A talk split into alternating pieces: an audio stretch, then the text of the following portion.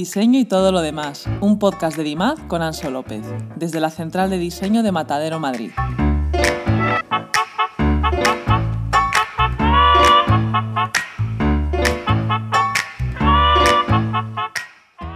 María Estrada, fundadora de Casa Maricruz, estilista y periodista, nacida en Sevilla en 1991, hace un tiempo que se ha propuesto junto a sus socios Z Tangana y Santos Bacana traer al presente la artesanía de la mesa mediterránea a través de objetos cerámicos de vidrio y textiles que guardan y actualizan nuestras tradiciones y memoria. En el pasado ha escrito sobre viajes, cultura y estilo de vida para un buen número de medios digitales e impresos. Ha vivido en la ciudad californiana de Los Ángeles entre los años 2014 y 2020. Allí fue donde puso en marcha su primer intento de dar un nuevo impulso a la artesanía española a través del proyecto Pomelo Casa. La hemos visto dando palmas haciendo jaleo en el vídeo de Z Tangana para la serie Tiny Desk Concert de la NPR. Y aunque seguro que como yo has estado expuesto al trabajo de María, me ha costado encontrar información sobre ella en Internet. Así que espero que esta entrevista nos sirva para profundizar en su trabajo e inquietudes.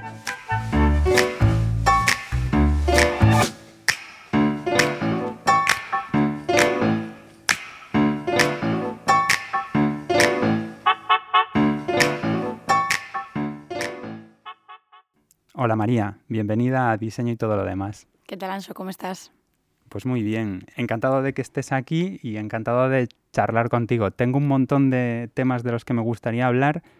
Normalmente, y hoy lo hago como excepción, no suelo hablar de los principios, no, no hago esta entrevista, pero en tu caso, que tu carrera me parece profesional, me parece muy interesante porque has hecho un montón de cosas, pues sí me gustaría entender un poco cómo empiezas, cómo estudias periodismo y trabajas un tiempo de eso y cómo luego llegas a, por ejemplo, a ser estilista. Yo estudié periodismo porque tenía, me encantaba escribir. Luego con el tiempo me di cuenta que no, no, era una vocación de periodista, era otra cosa totalmente diferente porque a mí la actualidad no me interesa nada. Entonces, claro, si no te gusta la actualidad del periodismo. Entonces por eso empecé como a especializarme en periodismo cultural, que a veces puede ser un poco más atemporal y puedes hablar de artistas o de autores y hablar de su trayectoria y de cosas que no están como súper pegadas a la hora, ¿no? Pues nada, trabajé, como has dicho, en medios, de, en medios escribiendo sobre periodismo cultural y de ahí me fui a Los Ángeles. Y me fui a Los Ángeles colaborando con, dejé el trabajo que tenía en una redacción a full time y entonces me fui como freelance eh, a colaborar con medios españoles desde allí. Y entonces de repente vi que aquello era insostenible, porque si ya en España como freelance, una persona que además más o menos acaba de terminar la carrera, que tampoco tiene como un recorrido, un background gigante, entonces eh, lo que me pagaban era una mierda increíble y si ya era una mierda para, el, para España, imagínate gastándotelo en Los Ángeles, ¿no? que probablemente es una de las ciudades más caras del mundo y yo que sé, que un café te cuesta 7 dólares.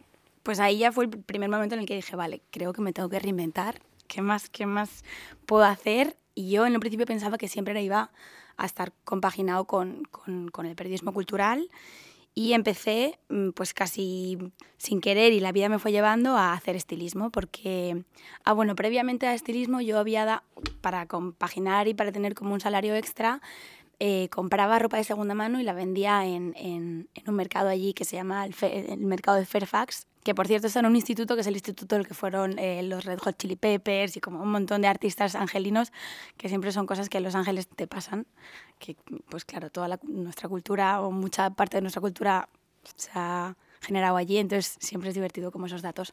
Pero mm, entonces ya estaba muy ligada como a, a, la ropa, a mí siempre me ha encantado la segunda mano en, todas las, o sea, en todos los aspectos, en, en, tanto en ropa como en muebles, como en cositas. Como te digo, no estoy nada vinculada a la actualidad y pues, en realidad a mí me interesa mucho más todo lo que vino antes, ¿no? Entonces, pues sin querer de esa forma, como yo tenía mucha ropa en casa, que cada domingo iba al mercado y la vendía, pues empecé con mi chico que es director, Santos Bacana, que, es uno de los socios que lo has nombrado antes. Empecé a, a hacer de estilista para, para, sus proyectos y bueno, hice de estilista, hice arte también a veces en proyectos que de repente él se metía y no tenía un duro y me, me pedía que le echara el cable. Hice producción, que yo producción es una cosa que odio, pero bueno, en realidad mi producción era llamar a un par de sitios a ver si podíamos grabar ahí y comprar unas hamburguesas para el equipo, ¿no? Tampoco ahí me quedé pero el salto, el viraje, el estilismo vino un poco por ahí, por, por necesidad y por, y por buscarme un sobresueldo. ¿Y cómo profundizas? Eh, me imagino que hay una parte experiencial importante de que te lleva la ropa, pero esa parte de arte y demás, eh, ¿cómo, ¿cuáles eran tus referentes? O eh, no sé si tuviste la oportunidad de trabajar allí o de ver a otra gente que lo hacía y tomaste mm, referencia. Yo creo que se aprende mucho viendo a otros hacer. No sé, no sé cómo fueron esos primeros pasos. Desde luego lo que más aprendí, yo donde más aprendí fue trabajando con, con, otra gente. Y claro, en nuestro caso, yo creo que muy desde el principio Los Ángeles siempre hemos sido como, como esos españoles que están ahí, cada vez que vienen españoles a Los Ángeles te ponen en contacto. Entonces, siempre, no, no rodé, nunca hice nada con americanos. Bueno, mentira, sí que sí hice un par de proyectos con americanos, pero casi todos eran proyectos de gente española que iba a Los Ángeles a hacer cosas y contactaban con nosotros. Y la primera persona con la que trabajé, eh, así ya como más serio, un proyecto más grande, un corto precioso, fue con Chris Kerr, que es una estilista de Barcelona. Y ahí me di cuenta que el estilismo, como muchísimas otras cosas, ¿no? Pero el estilismo, o sea, me di cuenta que ella no... A ver, que no suene mal esto porque, o sea, es, ella hace un trabajo, bueno, es de las mejores de España, yo creo ahora mismo, ¿no?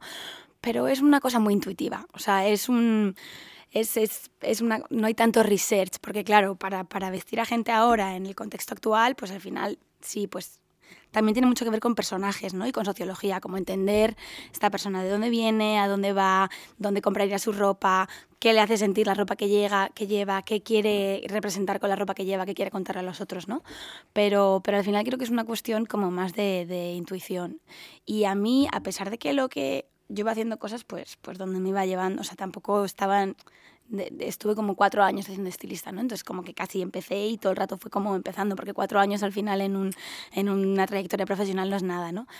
Pero yo en ese momento, cuando sí que pensaba que esa sería mi, mi carrera profesional que más que quería desarrollar, eh, me interesaba muchísimo, eh, pues eso, todos los tiempos pasados, ¿no? Entonces, eh, de hecho, eh, me acuerdo que me metí seis meses a trabajar en una tienda de Los Ángeles de ropa vintage que está especializada en cine. Y era una tienda gigante, como 600 metros cuadrados, tres plantas, unos dueños loquísimos. Ahí tenían absolutamente todo categorizado, estaba como eh, el, rack, las perchas de la ropa de los años 20, de los años 30, de finales del siglo XIX. O sea, había como una cantidad de cosas. Entonces me acuerdo que mis primeros 15 días en esa tienda yo entré fundamentalmente porque necesitaba aprender y quería aprender y pensaba que esa era la vía, ¿no? Como especializarme en, en, el, en vintage y en décadas. Y entonces me acuerdo que mis primeros 15 días fueron formación, que eso en España. Tú imagínate que entras en una tienda de dependienta y te hacen primeros 15 días de formación. Entonces me acuerdo que había una pared gigante llena de sombreros americanos. Entonces cada día yo tenía que decir, la me preguntaban, ¿este sombrero cuál es? Y yo, pues un Bihap, ¿este sombrero cuál es? Y como los nombres de los sombreros, no me acuerdo de ninguno ya. Y me acuerdo que la chica que me hacía el training me explicaba porque, claro, bueno, pues yo qué sé, por ejemplo, los tejidos, pues después de la Primera Guerra Mundial, después de la Segunda, cuando entra el nylon, y entonces yo iba apuntando con mi, y eso me encantaba. Y a veces pienso ¿eh? que, que, el estilismo ahora mismo lo tengo apartado, pero, pero está ahí y, y, y sí me interesa, y sí me gusta, y no me, no me importaría volver.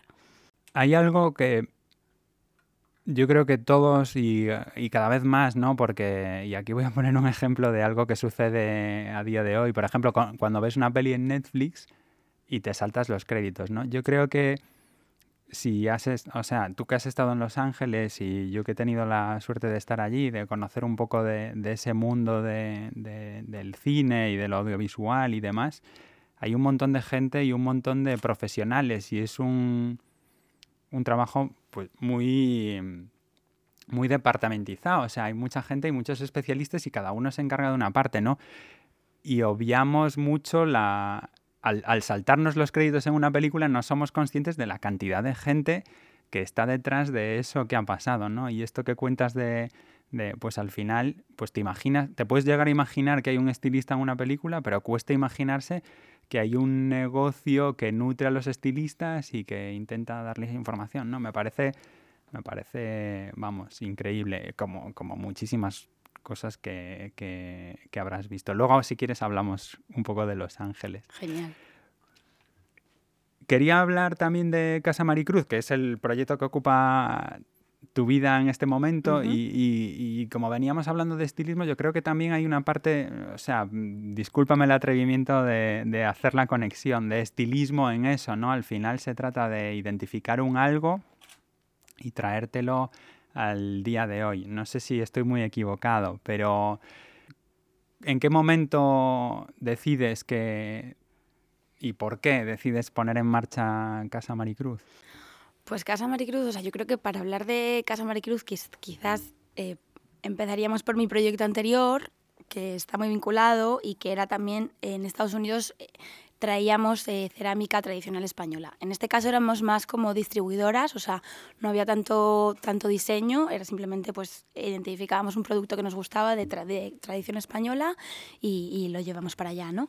Y yo creo que esto viene un poco pues, pues de lo mismo que estábamos hablando antes con el estilismo, ¿no? De, de, de la sociología y de entender de entender, por ejemplo, a mí en el estilismo me, me, me gustaba muchísimo entender los tejidos y, y, y, por qué los tejidos eran de esta zona y por qué allí se hacía ese tipo, que ahora ya, claro, eso se ha perdido, ¿no? Porque ahora todo es nylon y ya está, en todo el mundo hay nylon y punto.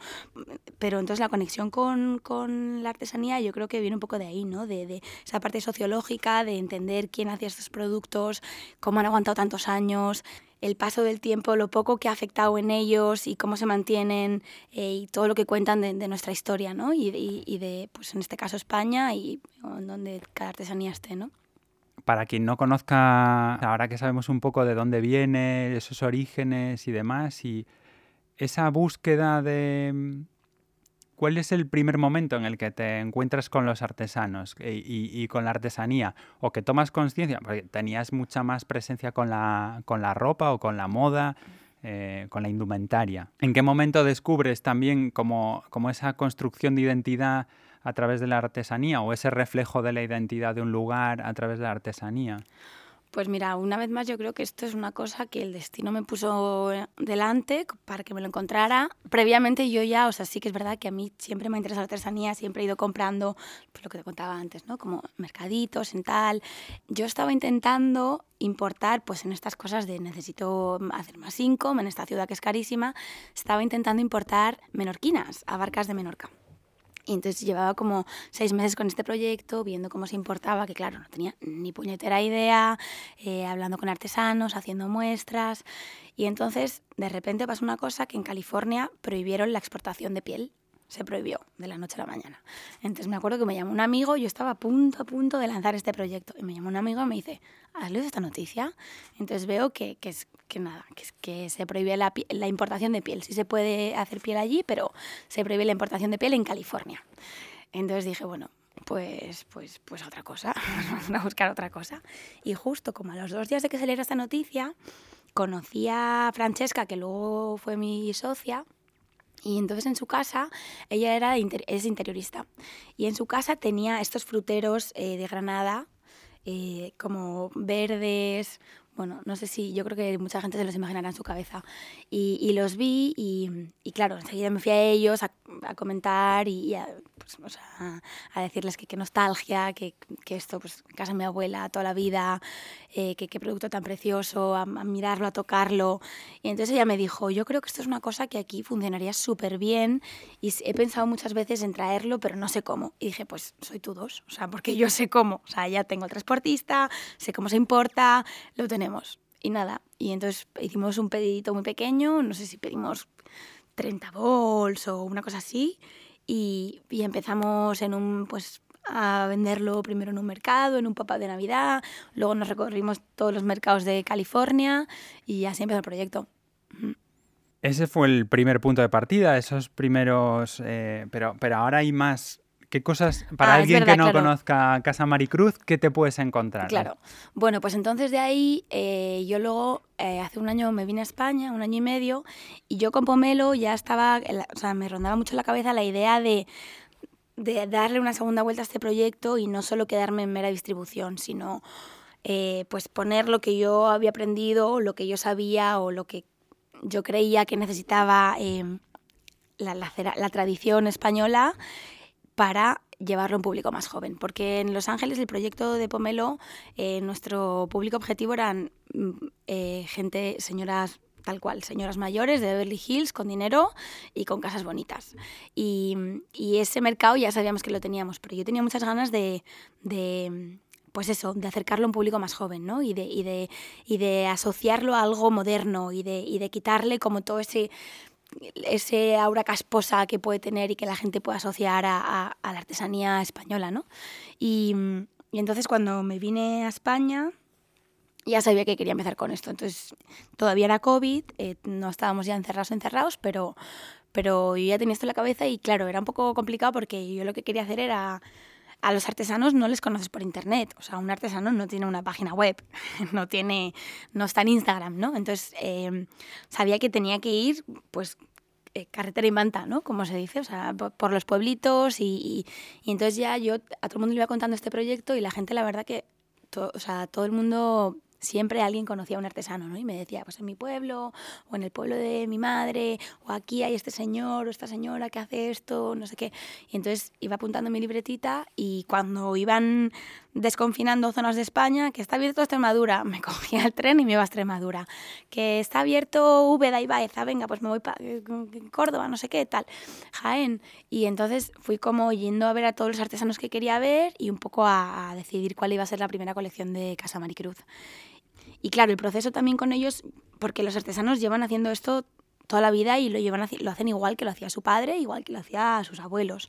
No ha cambiado absolutamente nada, ¿no? Y yo sabía que yo quería rediseñar un poco con ellos, siempre manteniendo la esencia de la tradición, que a mí es lo que más me importa y lo que quiero que, que perdure, ¿no?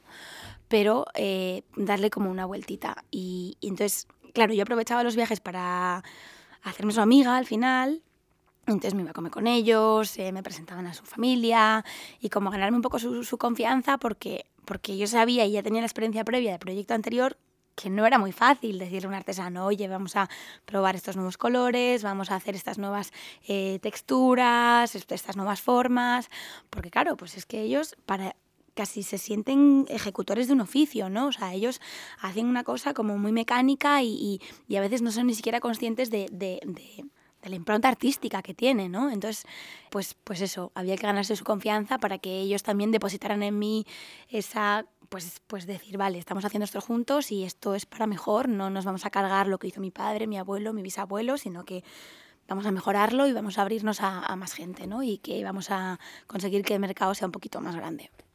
Aquí me surgen dos temas, ¿no? O sea, por un lado es, te abres a un público más joven con un producto que no necesariamente está pensado para los tiempos en los que vivimos, o sea, es un producto tradicional.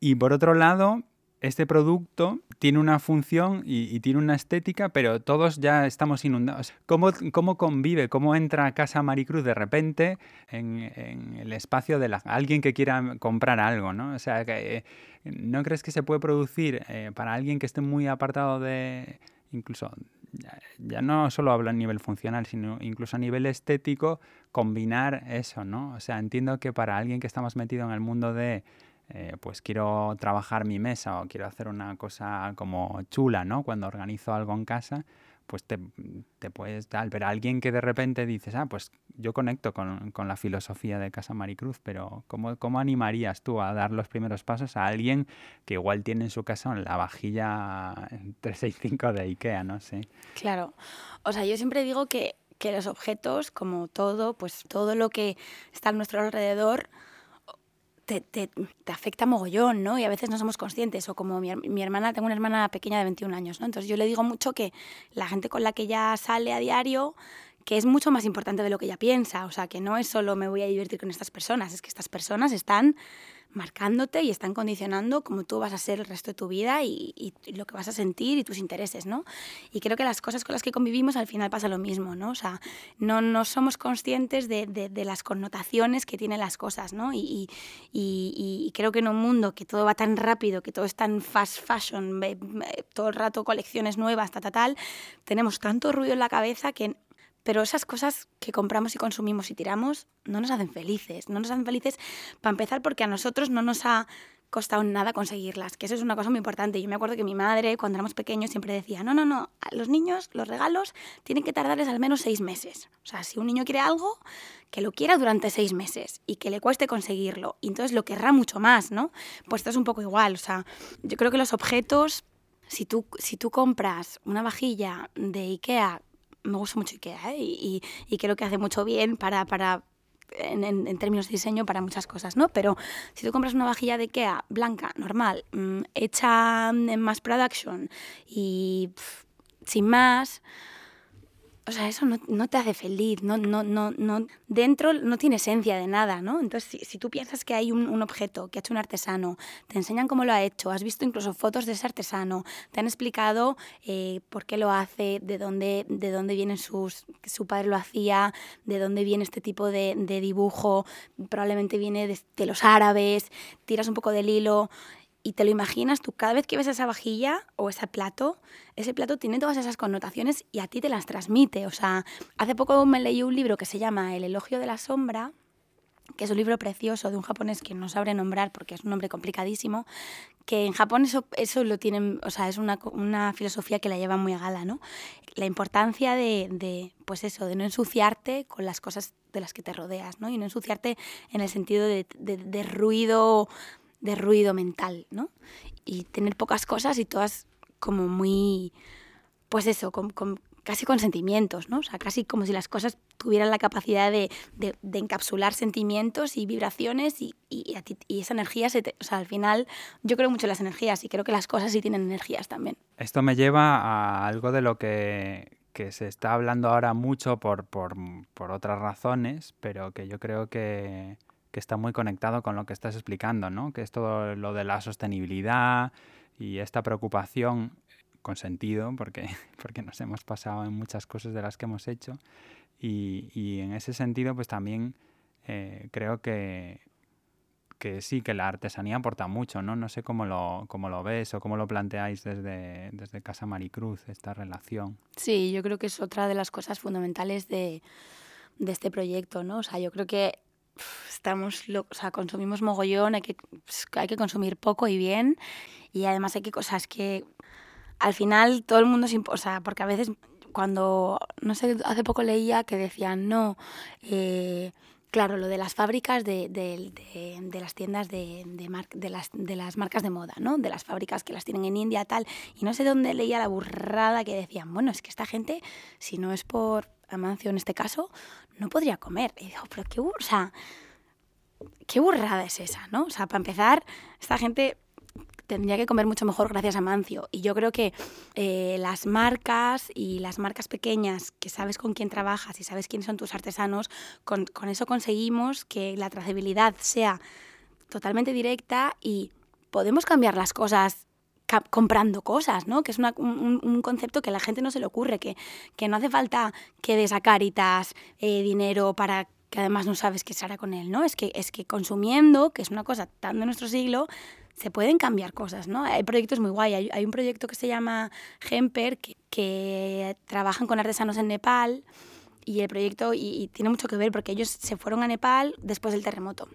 Entonces ellos querían montar una ONG.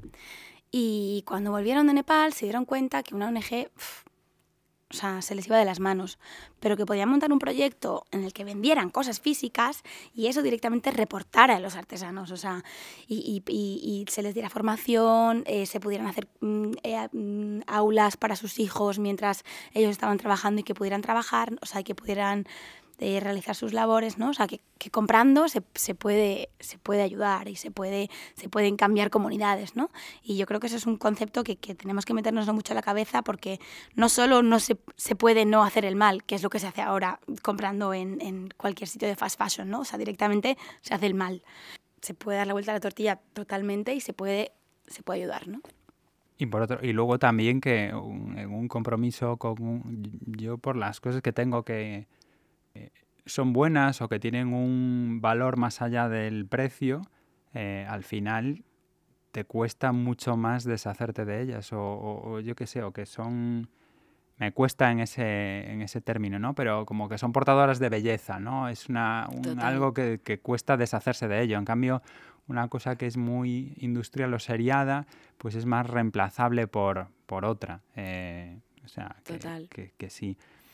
Me gustaría acabar este bloque de temas sobre Casa Maricruz hablando contigo sobre cómo te imaginas el futuro. Sé que, que, que estás empezando, ¿no? Pero pero y que el proyecto está, ha arrancado, que, me imagino que, estarán yendo bien los primeros meses, pero me imagino que también tienes un montón de planes y de cosas para, el futuro. ¿Cómo, cómo, cómo, ¿Qué pinta tiene? Pues a ver, el futuro, claro, es que el futuro a medio largo, no sé. Bueno, yo siempre digo que, o sea, al principio cuando monté este proyecto, como para explicárselo a mis socios y explicarle un poco a los artesanos y a la gente más cercana, ¿no? Que a mí mi motor no era una tienda, un sitio en el que vender cosas. O sea, que yo eh, en el futuro, Casa Maricruz, pues por ejemplo, me encantaría que tuviera becas eh, para que chavales que están estudiando Bellas Artes se pudieran ir al pueblito de Granada donde están mis artesanos, aprender de ellos, porque es que no tienen mucho más relevo, o sea, no, realmente no, no hay, ¿no? Entonces, como incentivar, y por eso antes también te hablaba mucho de la gente joven, eh, y yo creo que, que, que, con Maricruz yo creo que tenemos la obligación de comunicar muy bien este proyecto, no tanto para que salgan más compradores, sino para que la gente joven entienda que, que estamos ahí, ahí, que, que, el momento en el que esto desaparezca está muy cerca, ¿no? Y, motivar a la gente y a los chavales a seguir perpetuando esto, ¿no? Entonces, yo creo que ese puede ser un buen sitio en el que me en el futuro, con la Fundación Maricruz, dando becas. Qué bonito. Esto es curioso porque hay cosas, hay cosas buenas de los grandes grupos y hace un tiempo tuve la suerte de ir a ver la fábrica aquí en Madrid de, de Loewe y Loewe tiene una inversión similar en, en, en, sus artesanos, o sea, es gente que empieza a trabajar eh, muy joven, normalmente de, de, procedente de clases bajas y, que, y que al final van a pasar toda su vida eh, trabajando para, para Loewe, ¿no? Si funcionan bien y si... O sea, si funcionan bien, sí, porque hacen una apuesta muy grande y me, me gusta mucho ese compromiso, ¿no? De que también, que yo creo que eso luego se transmite en, en el cuidado que tienen los productos. O sea, que, sí, Loewe es justo, o sea, Loewe lo hace muy bien, la verdad. Y, y, y comunica muy bien donde, pues eso, donde tienen las telas en Ubrique y cómo lo consiguen y quiénes lo trabajan y quién está, quién está haciendo el proceso, ¿no? Sí, creo que sí, es un buen ejemplo. Hemos hablado de que has vivido unos cuantos años en Los Ángeles.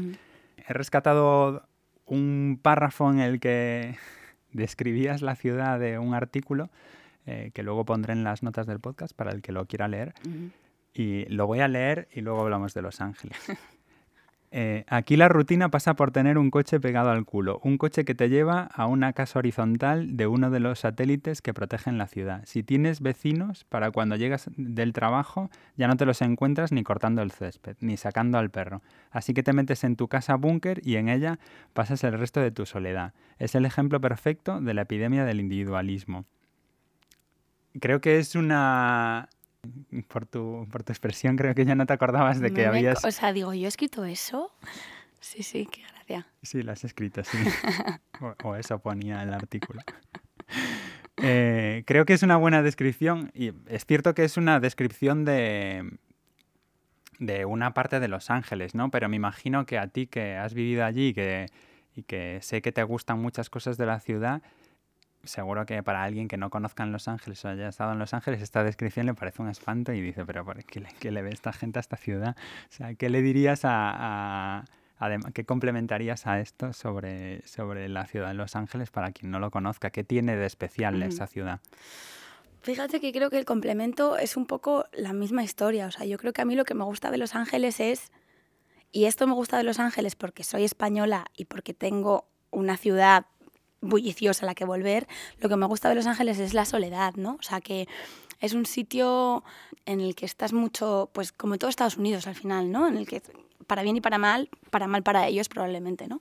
Pero en el que estás mucho contigo mismo, a pesar de lo que pueda pensar la gente, es una ciudad bastante tranquila porque, porque todo está muy lejos. Entonces tú no puedes hacer siete planes en un día. Tú vas a trabajar y cuando vuelves a trabajar, como mucho haces un, dices, bueno, pues voy a hacer este recao o voy a tomarme un, un café con, este, con esta persona o... Pero no, no, no hay, no hay muy grandes eventos sociales todo, los habrá, ¿eh? Y obviamente los hay porque es una ciudad en la que también hay muchísimas eh, estrellas y del cine y no sé qué, ¿no? Pero, pero es una ciudad bastante tranquila, eh, a pesar de lo que la gente pueda pensar. Y es una ciudad em, en la que no se pasea y no se camina y nadie camina y de hecho te miran como si estuvieras un poquito loqui si caminas. La gente que va con el coche dice, esta chica, que parece que no va mal, ¿por qué caminará?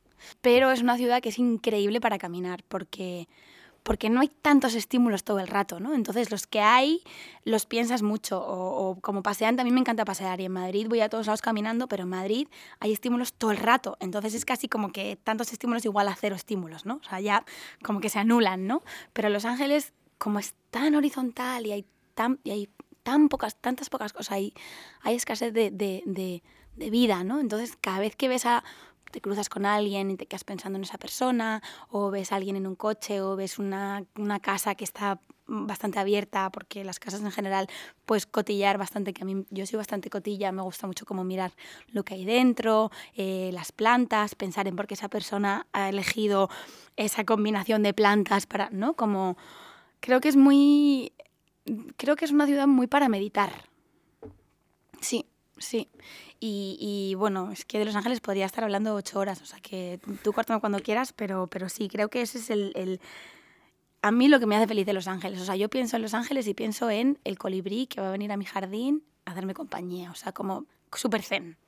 Sí, es como un mundo contrapuesto, ¿no? Porque yo, por ejemplo, que, que tengo amigos que son de allí, eh, claro, si la, si la ves desde fuera, esto que estás describiendo es muy tranquilo pero, pero luego descubres que hay eh, un artista que en, una, en un lugar que parece una vivienda, pues tiene su estudio y ahí pasan un montón de cosas.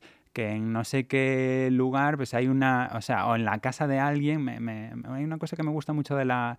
De, de Los Ángeles y es la comunidad que genera todo el mundo del cine, porque luego pasan muchas cosas y es necesario, por la complejidad que hablábamos antes de la cantidad de gente que necesitas para sacar adelante cualquier proyecto, pues necesitas conocer, ¿no? Y me gustó muchísimo eso, que la gente aprovecha, pues eso, una cena en una casa eh, para, para juntarse y conocer lo que hacen los demás, porque luego cuando necesitas, pues a alguien que sepa hacer una explosión, pues, ah, pues aquel que estaba en la tal se dedicaba a eso, ah, pues estupendo, no sé qué, y, y, te ayuda mucho. Es verdad que es muy hermético si no tienes, eh, o sea, necesitas los, la puerta de acceso a las cosas, ¿no? Es muy difícil cuando, cuando eso, pues cuando la ves desde fuera, pero que cuando empiezas a estar allí me parece que ganan riqueza. Pero sí, eso es, total, eso es verdad lo que tú dices y además pasa otra cosa, yo creo que en Los Ángeles, no sé si en el resto de Estados Unidos, y es que la vida social gira mucho en torno a la vida laboral. Y yo me acuerdo que al principio cuando llegué iba a fiestas y la gente lo primero que me preguntaba es ¿a qué te dedicas? Y a mí me parecía una ordinariedad de pregunta, o sea, digo, mm, ¿y a ti qué te importa? ¿no? O sea, yo he venido aquí a pasármelo bien, no tiene nada que ver con mi trabajo esto, pero, pero es verdad. Entonces, yo creo que la gente allí, es que también el, hay un porcentaje de, tan grande de la población que se muda a Los Ángeles desde otros sitios de Estados Unidos o desde otros sitios del mundo para que le vaya bien laboralmente, que claro, la gente tiene como muy ese objetivo ahí a sangre, ¿no? en, enmarcado. Entonces, eh, sí, sí, sí pasa mucho esto, como mucho networking, sí. Que a mí me da un poco de pereza, tengo que decir, ese... ese Luego, luego es claro, luego es, muy útil, porque como tú dices, de repente pues tienes en tu agenda un estilista que no, ¿sabes? O lo que sea, pero, pero sí que mm, hay poco sitio, sí, todo el mundo te hace esa pregunta, ¿a qué te dedicas? O sea, comentabas la parte de la tranquilidad y demás. Ahora que estás de vuelta en Madrid, eh, bueno, hace poco que has estado en Los Ángeles, pero ¿qué echas de menos? ¿O qué es lo que me has, disfrutado en este, en este último viaje que has hecho ya viviendo en Madrid otra vez? Pues yo creo que eso, o sea, yo, yo creo que el tiempo sola, a mí me gusta mucho pasar tiempo sola, pero al mismo tiempo me cuesta mucho decir que no. Entonces en Madrid eh, estoy perdida, o sea, estoy completamente perdida, no soy capaz de, de, de hacerme responsable de, o sea, no, no, no tengo ninguna autoridad sobre mí misma y, y cada día que digo, venga, hoy me voy a quedar en casa leyendo un libro, es que no lo cumplo, no lo cumplo. O sea, tengo que tener resaca o mm, tener COVID o que me pasen cosas para, para ser capaz de, de, quedarme en casa y, y, no liarme. Porque es que... entonces, por eso pienso también que, que, la combinación de ambas ciudades, que es lo que hablábamos antes también, y, y, a mí me encantaría poder cumplirlo, ¿no? Tener excusas para ir a LA y tener mis proyectos aquí, es perfecta, porque claro, Madrid, que es la muerte, eh, que estás todo el rato haciendo cosas y ya simplemente como vas caminando y yo me doy cuenta que voy caminando corriendo por Madrid y digo, pero si no tengo prisa, si estoy yendo a mi oficina, no he quedado con nadie ahora mismo, pero, pero, pero tiene un ritmo que al mismo tiempo es lo que me encanta y lo que echaba de menos cuando estaba en Los Ángeles, ¿no? Pero como no sé decir que no a Madrid, creo que para mí estaría genial combinar ambas cosas, ¿no? Y cuando ya estoy un poco saturada de Madrid, irme a Los Ángeles con mi colibrí y y coger un poco de fuerzas.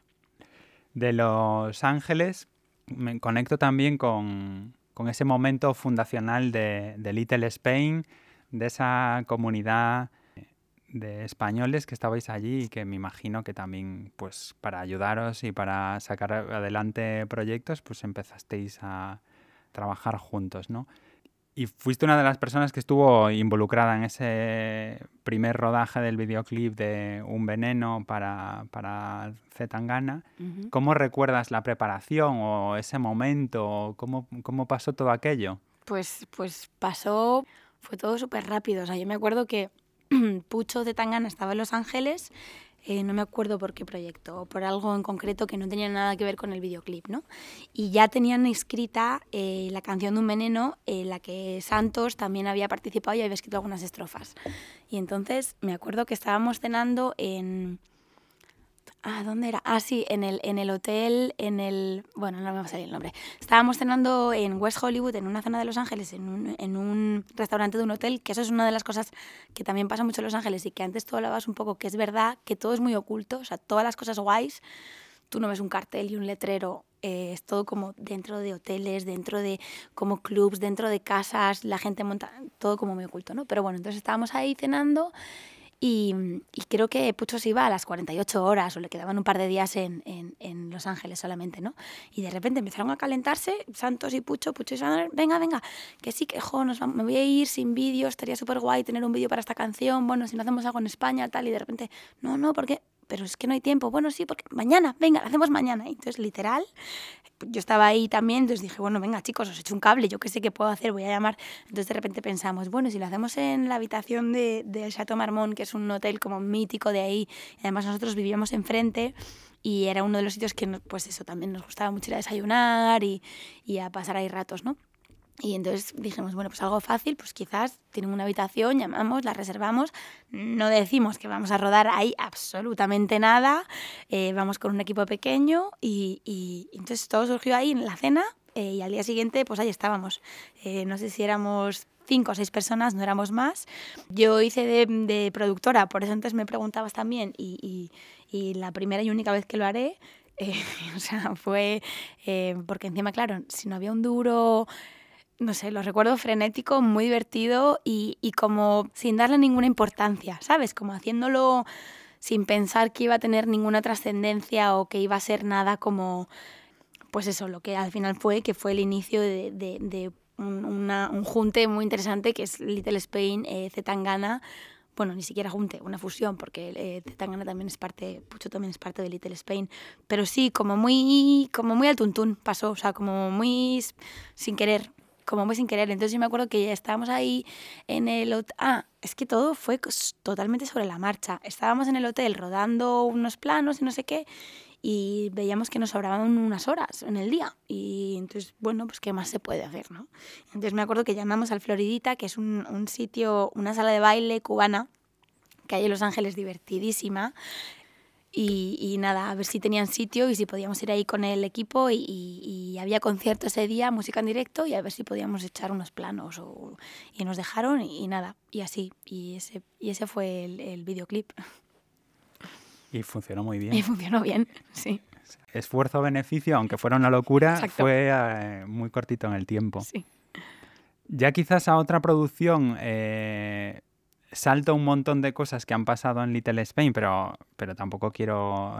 Hemos venido a hablar de Casa Maricruz principalmente, pero que también ha tenido mucho impacto, ¿no? Y además creo que junta varias cosas que, que se dan en tu, en tu persona, ¿no? Que es el vídeo también para Zetangana de la serie Tiny Desk Concert para la radio pública americana, para su canal de música en, en YouTube que se junta un poco el mundo Casa Maricruz, eh, porque todo gira en torno a una sobremesa y aparte sales tú. ¿Cómo, cómo, cómo fue tu participación en ese, en ese vídeo que ha tenido, que ha dado la vuelta al mundo y que yo creo que ha sido revolucionario incluso en el propio formato de, la NPR? Pues, y de hecho creo que hay hasta platos de Maricruz en la mesa.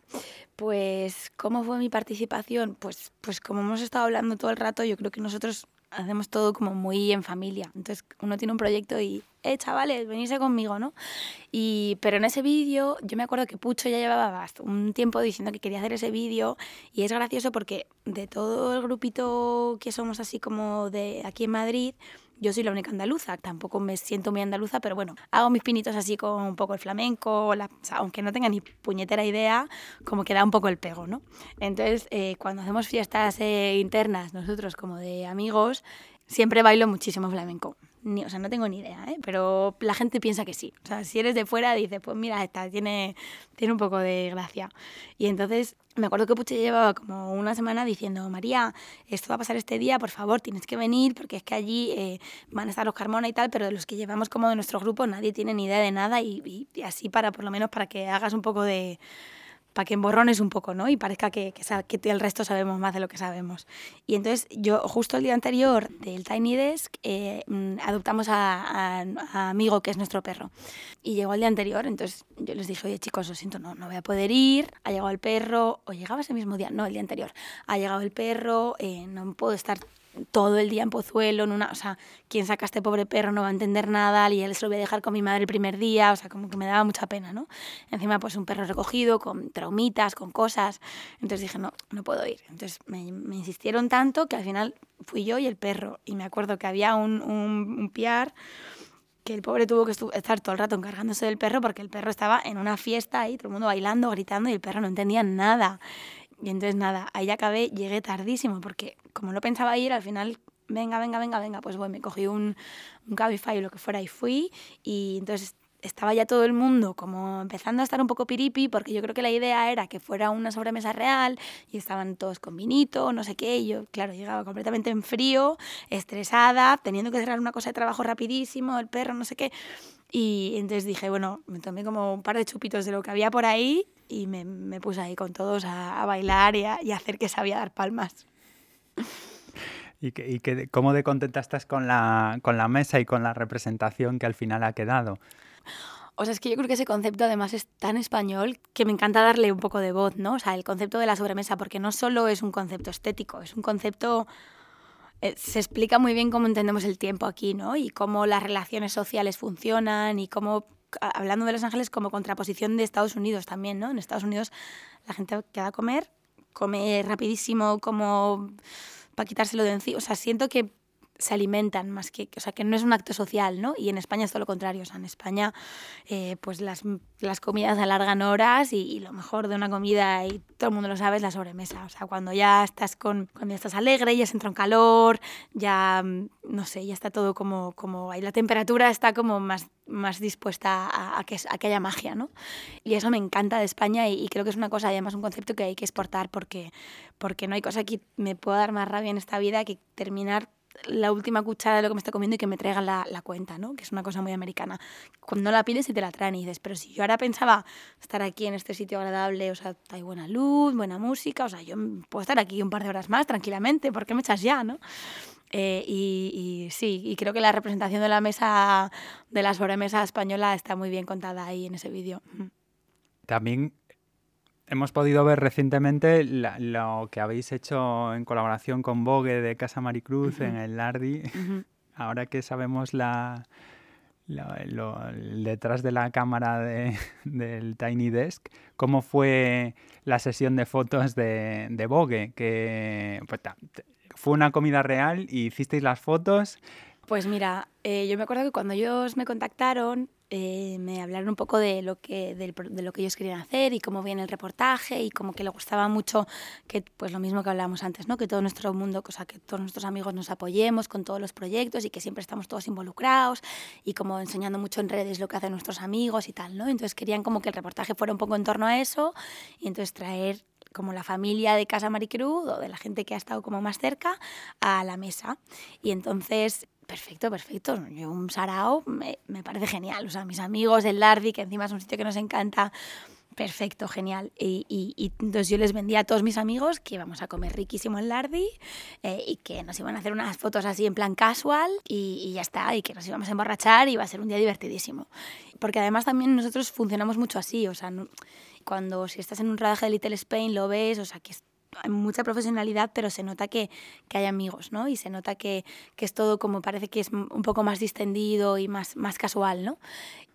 Y pues de repente acaba un rodaje y nos tomamos unas cervezas, ¿no? Entonces suele ser un poco así como a veces funcionamos. Y yo pensaba que eso iba a ser así también. Y llegamos y ahí había un mogollón de gente de producción y nada más llegar como a las 11 de la mañana veo que están trayendo la comida. Y claro, yo había hecho como el menú de lo que íbamos a comer, no sé qué. Y entonces a las 11 de la mañana trajeron la comida, la comida estuvo ahí hasta las 4 de la tarde, nadie se la comió, obviamente, porque estaba...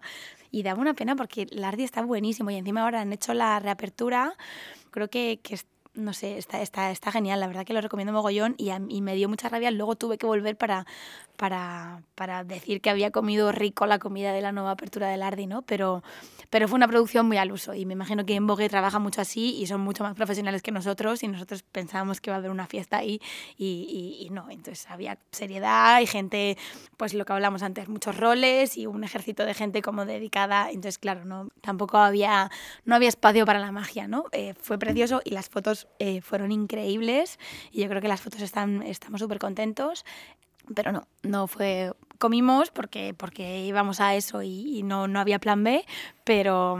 Y de hecho me acuerdo que me lo preguntaron, me dijeron, oye, ¿quieres que llevemos catering o, o comeréis la comida del Lardi? Y yo, hombre, pues ya que estamos en el Lardi y nos han preparado un besugo, creo que podemos comernos el besugo del Lardi. Eh, pero, pero sí, nos lo comimos frío. Es una pena, pero desde luego las fotos han quedado fantásticas. Sí. Y ahora que lo cuentas, parece mucho más eh, natural, o sea, es, muy, muy real.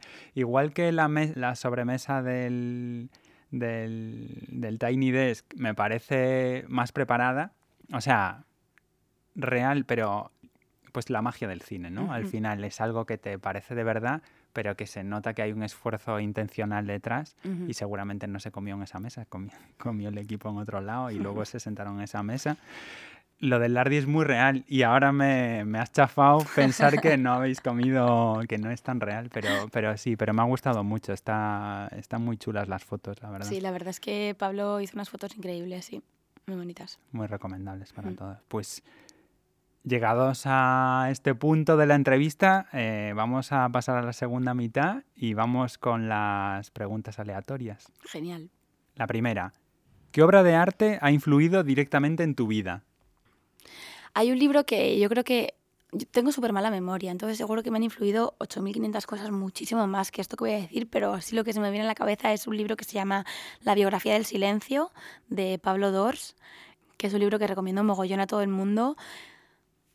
Para entender la vida parece una cosa como súper trascendente, pero en realidad él explica muy bien eh, la meditación en tu día a día ¿no? y el valor de de los silencios que antes hablábamos también, ¿no? Y, de, no sé, creo que ese libro sí, me ha marcado mucho y me ha condicionado mucho como mi manera de pensar y de entender la vida y de entender la muerte y de confiar en el destino, que parece ser una cosa como muy de, de brujas, pero, pero cada uno puede verlo como quiera, ¿no? ¿Qué te hace sentir envidia? Lo que se me viene a la cabeza ahora es como, en realidad, el dinero a veces me hace sentir envidia porque yo a veces voy a casas de gente o veo eh, gente en revistas ¿no? o en redes sociales y, no, doy ningún mérito porque digo, es que con dinero yo también tendría una casa preciosa, vestiría fenomenal, eh, tendría unos, ¿sabes? Como, entonces me, da envidia, eh, sí, a veces me da envidia el dinero. Yo siempre digo que me hubiera encantado encontrarme con un pozo de dinero y ser y no, y no tener que dedicarme a nada y entonces sacar dinero de ahí todo el rato. No no esté no está todo todo el rato no pero vas como metiendo ahí la caña y sacando cada mes un poquito. Mira pues esto me da para así sí. Mm, creo que me da medio el dinero. Te habrías perdido el ingenio este de hacerte estilista claro no no sin ser nada ambiciosa. O sea al mismo tiempo eh, yo no no persigo, o sea, no necesito tener mucho dinero, no vivo con mucho dinero, no nada de lo que hago, mi trayectoria profesional está condicionado por el dinero que vaya a ganar, pero sí, me da envidia, fíjate, yo creo que me da envidia el dinero a nivel eh, estético, ¿eh? O sea, como me encantaría tener una casa con unos muebles increíbles de diseño, eh, una ropa poca y toda buenísima, y, y, sí, sí, pero luego al final no trabajo para nada para conseguir ese pozo de dinero, así que es solo envidia. Si tuvieses asignada la tarea de hacer del mundo el mundo más bello, ¿por dónde empezarías? Pues yo quizás creo que empezaría por, por los pueblos, ¿no? O sea, ahora que se habla mucho de la España vaciada, a mí es un, a mí es un concepto que me, que, me, que me quita mucho tiempo de pensamiento, porque las ciudades se están convirtiendo cada vez más en una cosa en la que eres una manchita en medio de todo el mundo igual, ¿no? Y, y, y, los pueblos y la esencia de la gente de los pueblos y las tradiciones de los pueblos, eh, sí, yo creo que, que, desde luego empezaría por, por, por reconocer, por, sí, por poner en el sitio que se merecen los pueblos y la gente rural creo que le hemos quitado mucho valor a, a la cultura uh -huh. que hay, o sea, o que la hemos rebajado, pues la cultura está ahí, pero le hemos rebajado el nivel uh -huh. pensando que las cosas más artificiales o más construidas son mejores, uh -huh. sí, de, sin duda. Muy de acuerdo contigo. ¿Cuál es tu emoji favorito y por qué? Uso mucho, que además mucha gente me dice que lo uso mal, uso mucho el corazón partido. Y entonces la gente, lo, yo creo que la, es gracioso, ¿no? Como cada persona asocia una cosa. Yo para mí el corazón partido es como me muero de amor.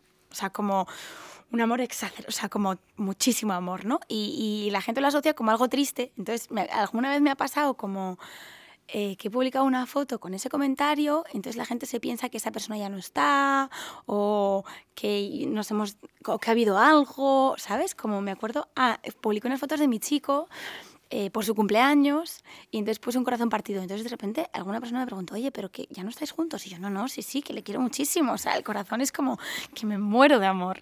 Ese me encanta, sí.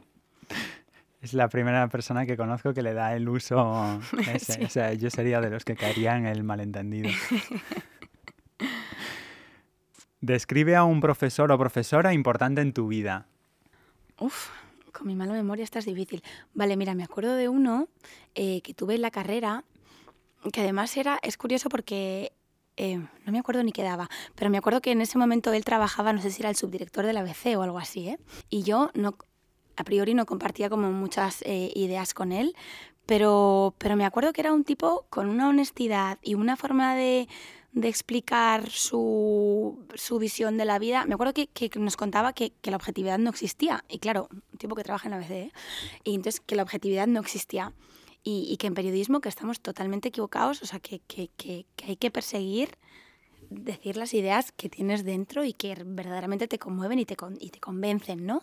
Y me acuerdo que sí, de, de Vieito, no me acuerdo muy bien cómo se llamaba, pero me acuerdo que, que, que contaba y, y, a veces cuando metía como un poco un sesgo ideológico lo hacía siempre con una como con una honestidad de decir, oye, esto es lo que yo pienso, entiendo perfectamente que lo tuyo sea completamente, eh, o sea, que, que, no, que no pensemos igual, ¿no? Eh, pero, pero sí, sí, me acuerdo de ese profesor y me gustó, me gustó mucho sus clases. Si le preguntase a tu yo de la infancia qué trabajo le gustaría hacer, ¿qué me habría contestado?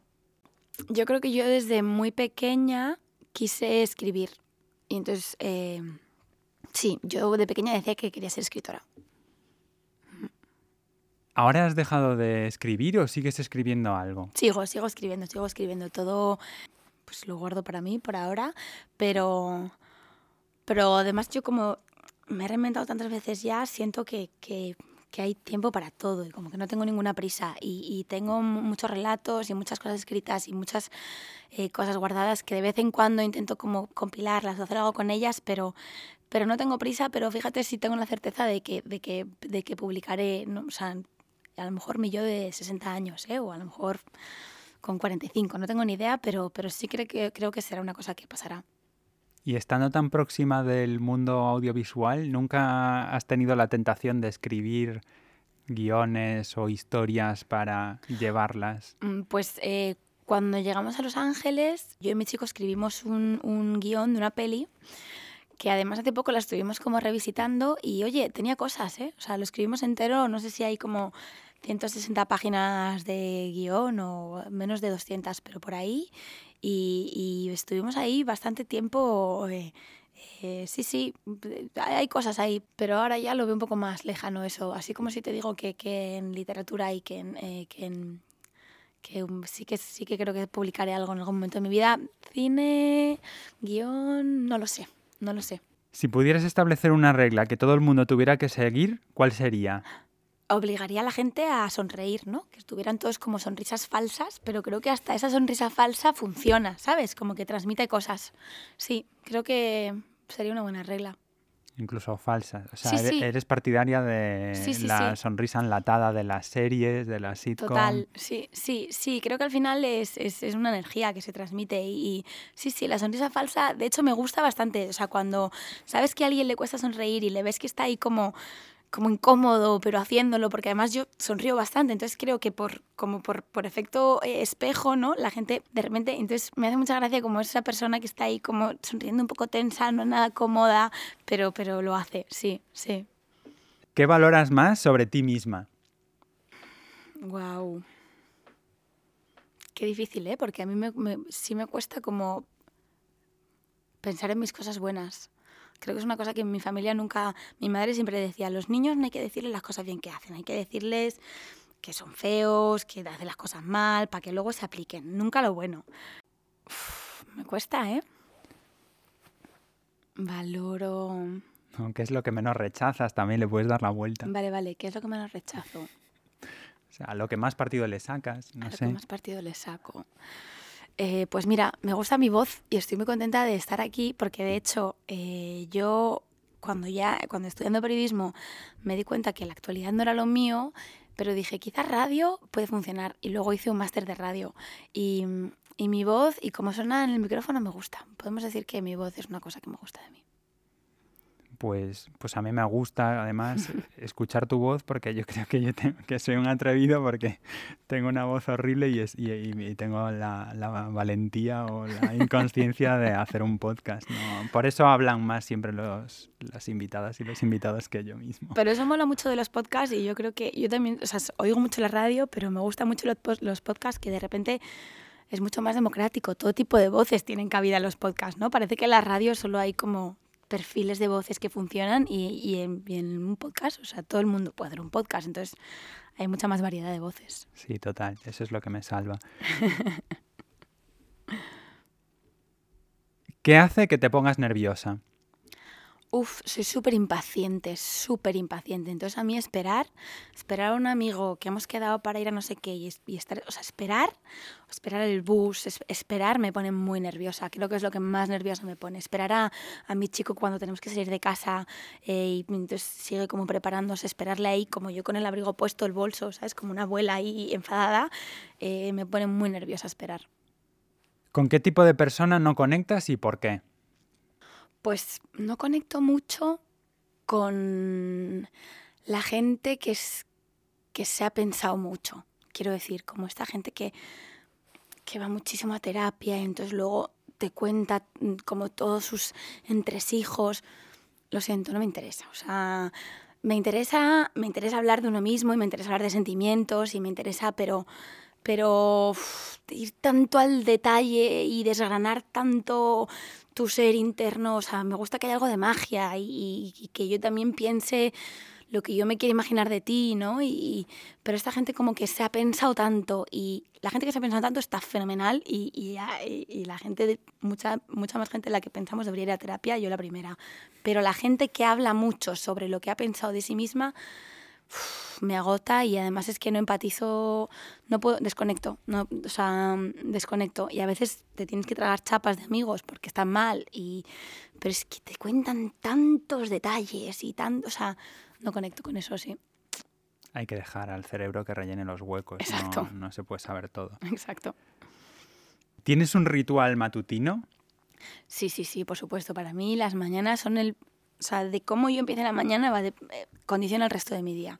Entonces yo necesito levantarme con mucho tiempo, hacer las cosas muy despacio porque tengo muy mala leche por las mañanas, entonces necesito como ir, pues eso, haciendo como, entonces me levanto, eh, desayuno, me hago el café, pero todo con mucha calma, con mucha pausa, leo un rato, luego me ducho, pero lo peor que a mí me puede pasar es quedarme dormida y que me suene el despertador y tener 20 minutos para salir de casa. O sea, eso ya quiere decir que mi día va a ir fatal. ¿Qué es lo que más te gusta de hacerte mayor? Uf, a mí es que hacerme mayor me encanta. Es una cosa que ya eh, cumplí 30 años en, en, abril y entonces la gente como, ah, 30 años, ya pasas como a otra fase tal. Y digo, por fin seré la señora que siempre he querido ser. O yo desde que era una niña quería ser una señora y es que además a mí eh, mi gang es la gente mayor. Por eso me encanta dedicarme a lo que me dedico, ¿no? Y trabajar con artesanos que generalmente son todo gente mayor. La gente mayor o sea, sufre mucho menos. Yo cada vez que cumplo años, o sea, yo pienso en lo que sufría cuando era niña, o lo que sufría cuando era adolescente, o lo que sufría cuando era más joven, y digo, es que, o sea, yo cada día voy cogiendo herramientas para sufrir menos y para entender mejor la vida y, la sabiduría de la gente mayor. Yo, a mí, me, me parece genial hacerme mayor, eh, quiero seguir cumpliendo años, cada año que pasa estoy más feliz, eh, entonces, eh, sí, la señora que siempre quise ser me viene genial esta respuesta para la siguiente. Si tuvieras la oportunidad de dar un, un, consejo a tu yo de 16 años, ¿qué le dirías? Claro, claro, eso. O sea, como tranquila, cariño, la vida es estupenda, eh, nada es tan importante como parece, ni siquiera la muerte a veces, ¿no? Eh, relajada, sé buena persona e intenta dar todo de ti, pero tampoco hay que preocuparse mucho por por las decisiones que vas tomando, porque luego la vida es tan aleatoria y los caminos que se te van cruzando son tan, tan absurdos que ni te lo puedes ni imaginar. Entonces, estate tranquila, le diría. Sí. Genial. Y la última, ¿qué es lo que todavía te gustaría aprender?